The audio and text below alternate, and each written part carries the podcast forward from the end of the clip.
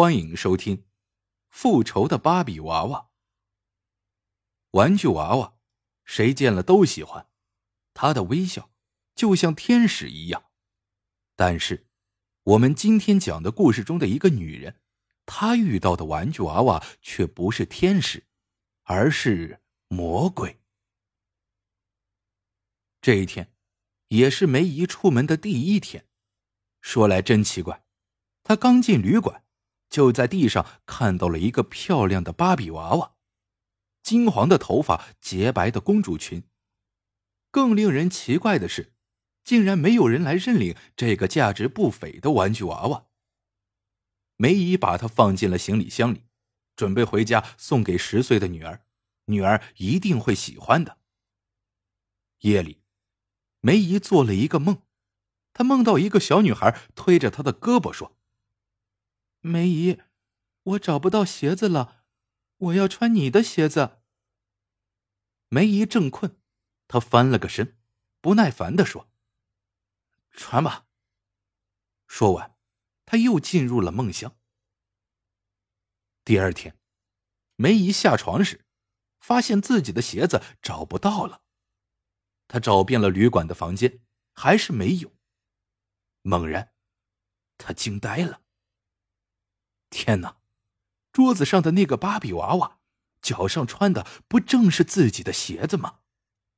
只是鞋子缩小了，穿在他脚上不大不小，正合适。梅姨顿时觉得脊背上一阵发凉。他怎么会跑到自己桌子上？又怎么会穿了他的鞋子？梅姨猛然想起了昨晚的梦，她尖叫着逃离了这个房间。梅姨办了退房手续，不大功夫，她就到了车站的售票口。她要回家，一刻也不能停。她买了车票，不多一会儿就上了车。在火车轻轻的晃动中，梅姨睡着了。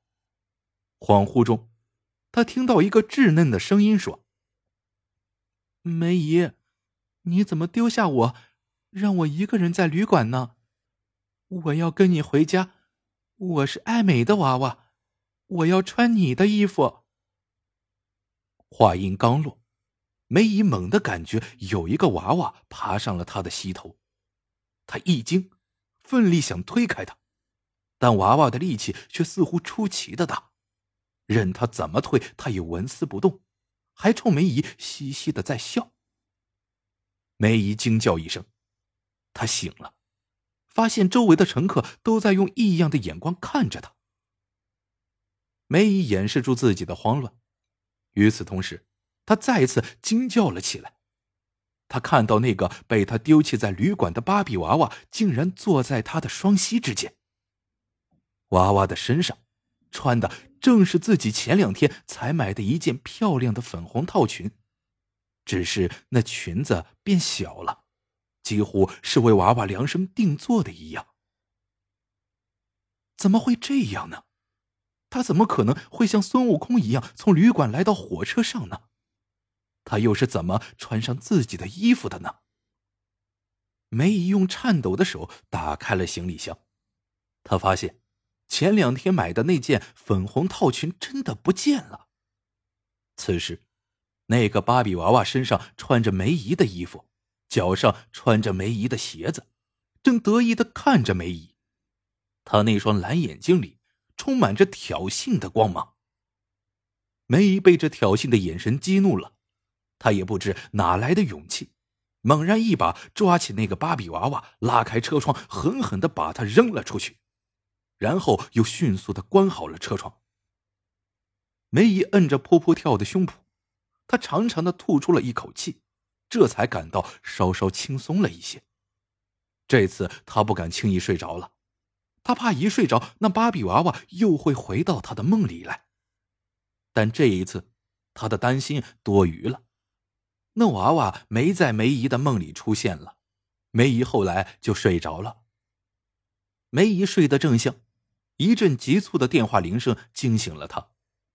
看一下来电显示，是他生意上的伙伴。伙伴说，他又接了一宗生意，让梅姨赶紧回来，事成之后给他五万元的报酬。梅姨动心了，这可是笔不菲的收入呢。于是，所有的害怕都抛在了脑后。梅姨改变了主意，在下一站下了车。梅姨背着行李包，在一条街上走着，突然，一个五六岁的小女孩奔了过来，她哭泣着跑得很急，撞到了梅姨的身上。梅姨扶住了那个女孩，弯下腰，和颜悦色的问：“小姑娘，你怎么了？”小女孩哭着说：“阿姨，我找不到妈妈了，你能带我去找妈妈吗？”梅姨热心的说：“你跟阿姨走吧，阿姨保证能找到你的妈妈。”小女孩破涕为笑，小嘴甜甜的说：“阿姨真好。”说着，她就乖乖的跟在了梅姨身后，俨然母女一般。梅姨找到了一家小旅馆，她告诉小女孩：“现在天晚了，等明天我们再去找你妈妈吧。”小女孩开心的搂着梅姨的脖子，在她脸上亲了一口，说道：“谢谢阿姨。”梅姨笑了一下，不知为什么，她觉得这个吻冰凉冰凉的。半夜里，梅姨被一种声音惊醒了，原来是那个小女孩爬到了她的床上。小女孩撒着娇，钻进了她的怀里，伸出一双细细的小胳膊搂住了梅姨的脖子。说道：“阿姨，我要和你一起睡。”梅姨本想推开他，但不知为何，她突然想起了留在家里的女儿。她忘了自己已经有多久没有搂着女儿睡觉了。于是梅姨心软了，说：“乖，睡吧。”好像依偎在怀里的就是自己的女儿。不久。梅姨沉沉的睡着了，睡梦中，她又看到了那个芭比娃娃。和以前不同的是，他这次没有穿梅姨的衣服，而是在她怀里咯咯的嘻嘻笑着。梅姨一惊，想要推开他，可他的一双小手却死死的勒住了梅姨的脖子。他一个劲儿的咯咯咯的笑着，手上的劲儿却越来越大。梅姨拼命的挣扎。可他的手却像绳子一样越勒越紧。梅姨渐渐的不能呼吸了，他一双眼睛暴突，手停在了空中。